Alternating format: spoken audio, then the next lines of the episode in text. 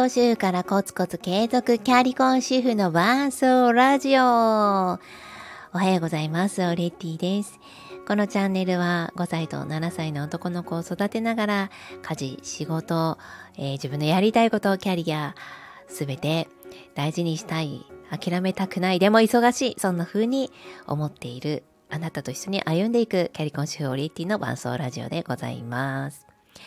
4月27日木曜日9時2分になりました。あー、本当にもう4月はあっという間ですね。子供のお弁当がこの月曜日からやっと始まったんですけれども、えー、ゴールデンウィークに入るっていうね、いつも4月5月はこんな感じです。はい、皆さんいかがお過ごしでしょうか。で、今日はですね、こう新生活にあたり、あの、昔習い事をしたことを思い出したので、そのお話をしたいと思います。えー、題して、英会話で20万円無駄にしたお話。はい。これ20万円っていうのは実は、あの、うろ覚えでございますけど、多分20万円ぐらい無駄にしたんじゃないかと思っています。え時期は社会人の6年目。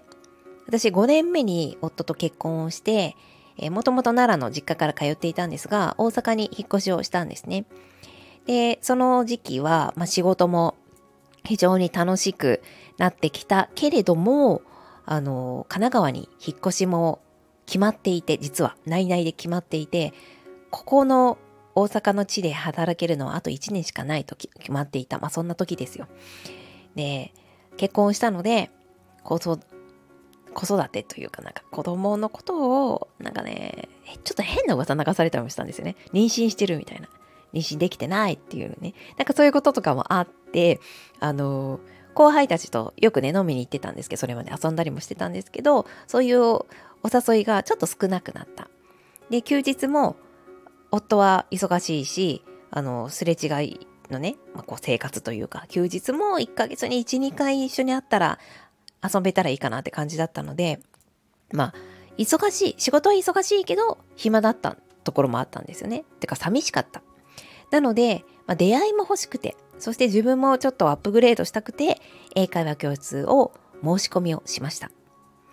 で、私はイーオンっていうところに大学の4年生の時、1年間通った経験があって、それがすごい楽しかったので、またイーオンにしようと思って契約をしたんですよね。で、そこの先生が悪かったとかそうではなくって、あの、その習い事への自分のモチベーションとかが良くなかったで、その良くなかった点を3つ挙げたいと思います。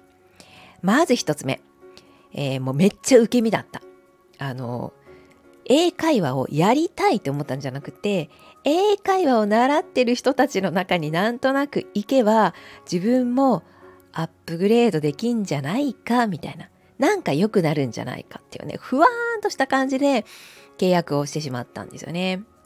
これが、やっぱりもう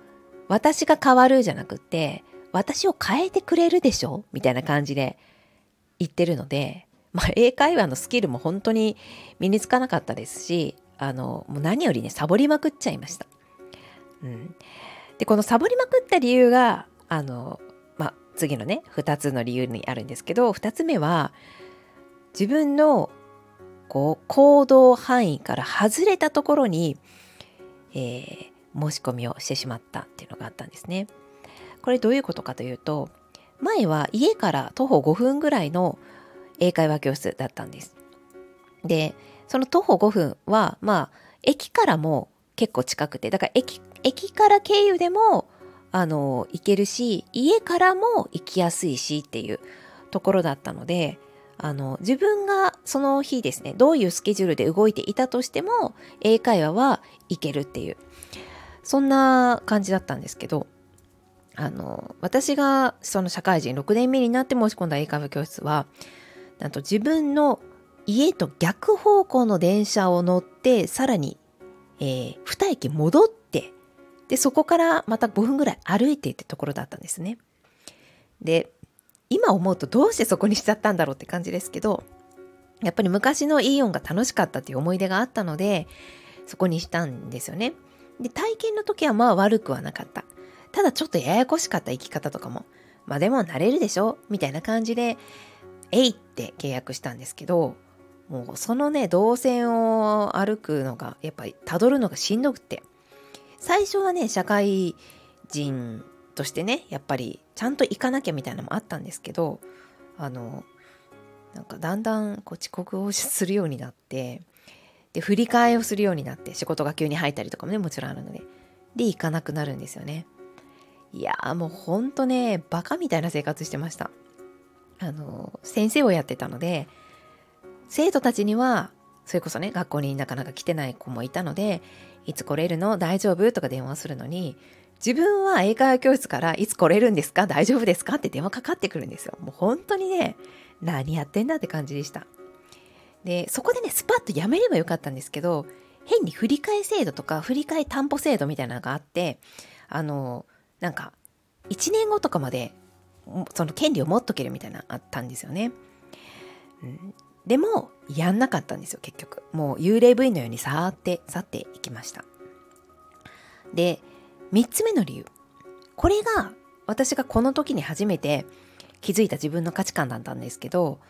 私、固定のスケジュールを入れられるのがむちゃくちゃ嫌いだっていうのが分かったんです。あの、もちろん仕事で、例えば今日も木曜日なので、朝10時から会議があります。まあ、それは、まあ、仕方がないっちゃ仕方がないんですけど、できれば、その自分のやりたいこと、学びたいこととかは、あの、自分でスケジュールを立てたんです。何、ていうのかな。毎週水曜日のこの時間に行く習い事とか、私すごく苦手で、その後とかもね、いくつか習い事したんですけど、それよりも、例えば、まあ、TOEIC のテストがあるので、その TOEIC のテストに向けて3ヶ月自分でスケジュールを組んで、えー、自分でこの教室で学ぶ時間を組み立てるみたいな。その方がめちゃくちゃ楽しいし、自分が主体的に動けるし、えー、何より続いたんですよね。あの、それはそこの、あの、新しいまた英会話教室に3年後ぐらいかな、行くんですけど、いやー、っていうので、なんかこうね、自分が縛られてる感じもして、で、その、決められたスケジュール通りに動けない、できない自分がいて、モチベーションが上がるどころかどんどん下がっていき、自分もアップグレードするどころか、もうね、本当に、あ、もうダメだな、ダメだなっていう意識だけが、あの、どんどん増えていきました。で、まあ、結果的にね、その、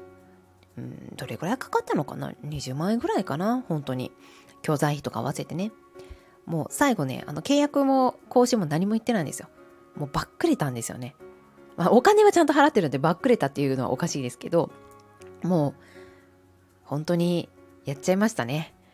うん、最後もなんかもうちょっといけないかもしれないですぐらいの電話をしたかもしれないです。あの、引っ越すタイミングとかがね、あったのでちょうど。うん、でもちゃんと解約をしてお金がね残ってる分返してもらってとかやればよかったんですけどそれも今になってあの思い出した感じですね。まあ、でもその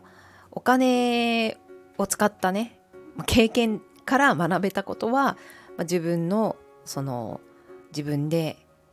スケジュールを組み立てる快感というかそれが好きっていう価値観は学べましたので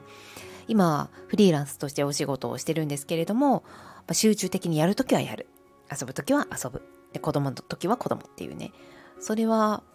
すごい自分にとって大事な価値観だったなっていうふうに思っています。ということで今日は